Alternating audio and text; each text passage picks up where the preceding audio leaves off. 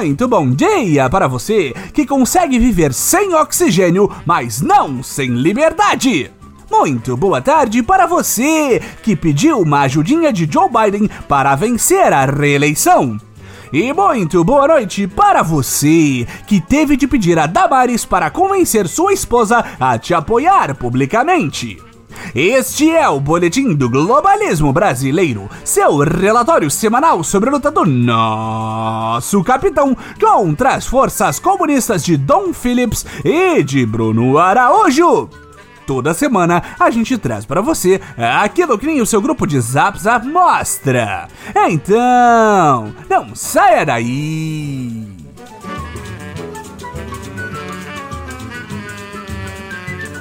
Patriotas, há alguns episódios falamos sobre as respostas humilhantes que o Tribunal Superior Eleitoral deu aos questionamentos totalmente válidos das Forças Armadas sobre a segurança nas eleições pois demorou pouco menos de um mês para que a ágil mão amiga, no final do braço forte, fosse lá e imitasse a principal ação da classe política brasileira: escrever uma nota de repúdio.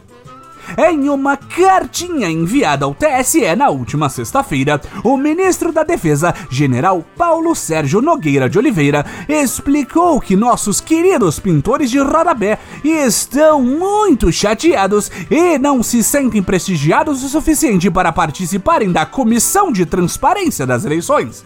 Muito triste, minha gente!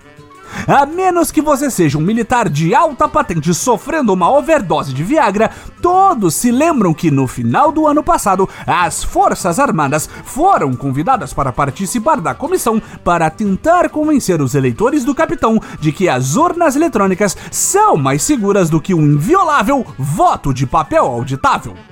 No entanto, quando o general Eber Garcia Portela mandou uma lista de medidas a serem tomadas a fim de aumentar a confiabilidade, o TSE foi lá e respondeu que metade delas já eram empregadas no processo e que a outra não seria adotada por falta de tempo hábil por que não podem aplicar novamente as medidas que já estão sendo aplicadas?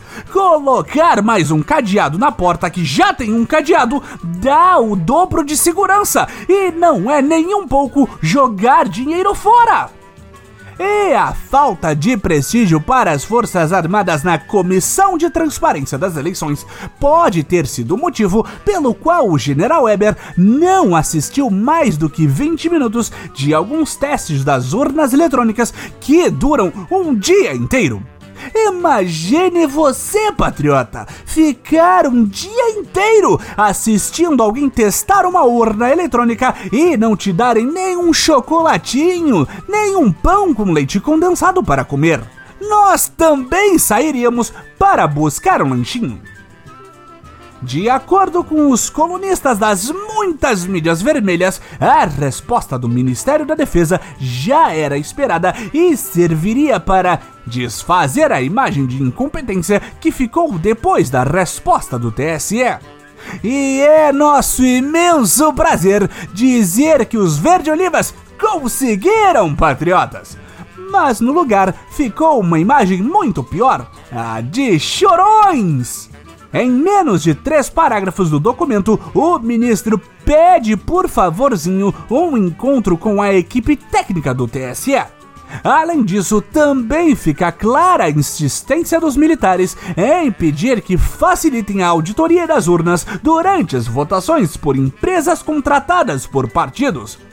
É assim que se faz política na nova era, meus amigos, batendo o pezinho e chilicando até te atenderem. Essa insistência dos milicos não tem absolutamente nada a ver com o discurso do presidente de algumas semanas atrás, aquele papo nem um pouco enrolado sobre uma possível empresa de auditoria que poderia ser possivelmente contratada por um partido hipotético e que, ao tentar verificar a autenticidade do resultado, poderia, em tese, dizer que não é possível fazer a auditoria em questão, jogando ainda mais dúvidas sobre o processo. Não tem nada a ver com isso, patriota. E se você está ligando esses dois fatos, você pode estar sofrendo de um ataque de comunismo. Procure um médico. Nós procuraríamos. A insistência do STE em não aceitar as sugestões das Forças Armadas foi alvo surpreendentemente de comentários de Bolsonaro, que estava curtindo mais um de seus passeios de motoca, dessa vez na província brasileira de Orlando, nos Estados Unidos da América onde, por sinal, a gasolina é muito mais barata porque ninguém aguenta mais tanto aumento do preço. Aliás, quem é o responsável por isso?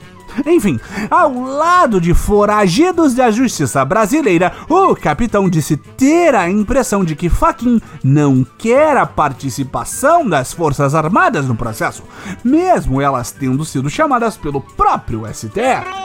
Sobre os questionamentos do Ministério da Defesa, Jair falou. Não se fala no ofício do voto impresso, pelo que eu vi. Questões técnicas apenas.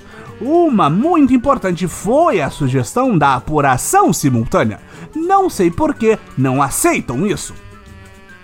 Mas parece que a cartinha do general fez efeito e na noite de sábado o TSE divulgou um balanço das sugestões que recebeu durante a comissão e das 44 sugestões completamente sem sentido, conseguiu compilar 10 medidas sugeridas pelas Forças Armadas que irão tomar para o pleito em outubro.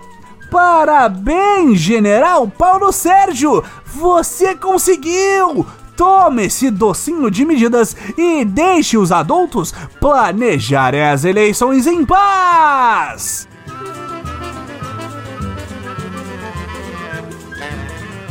Esse foi o nosso Boletim do Globalismo Brasileiro para a semana de 13 de junho. Envie sua sugestão ou crítica para o nosso perfil em arroba boletim B no Twitter e fique ligado em nossas próximas notícias globalistas. Se possível, ajude a espalhar a palavra do Boletim avaliando o nosso humilde programa no seu aplicativo de podcast preferido, cometendo um patriótico compartilhamento de nosso programa e considerando apoiar nossa campanha de financiamento coletivo em padrim.com.br barra Boletim do Globalismo Brasileiro. Tudo junto. E lembre-se, melecos chorões acima de tudo, Brasil!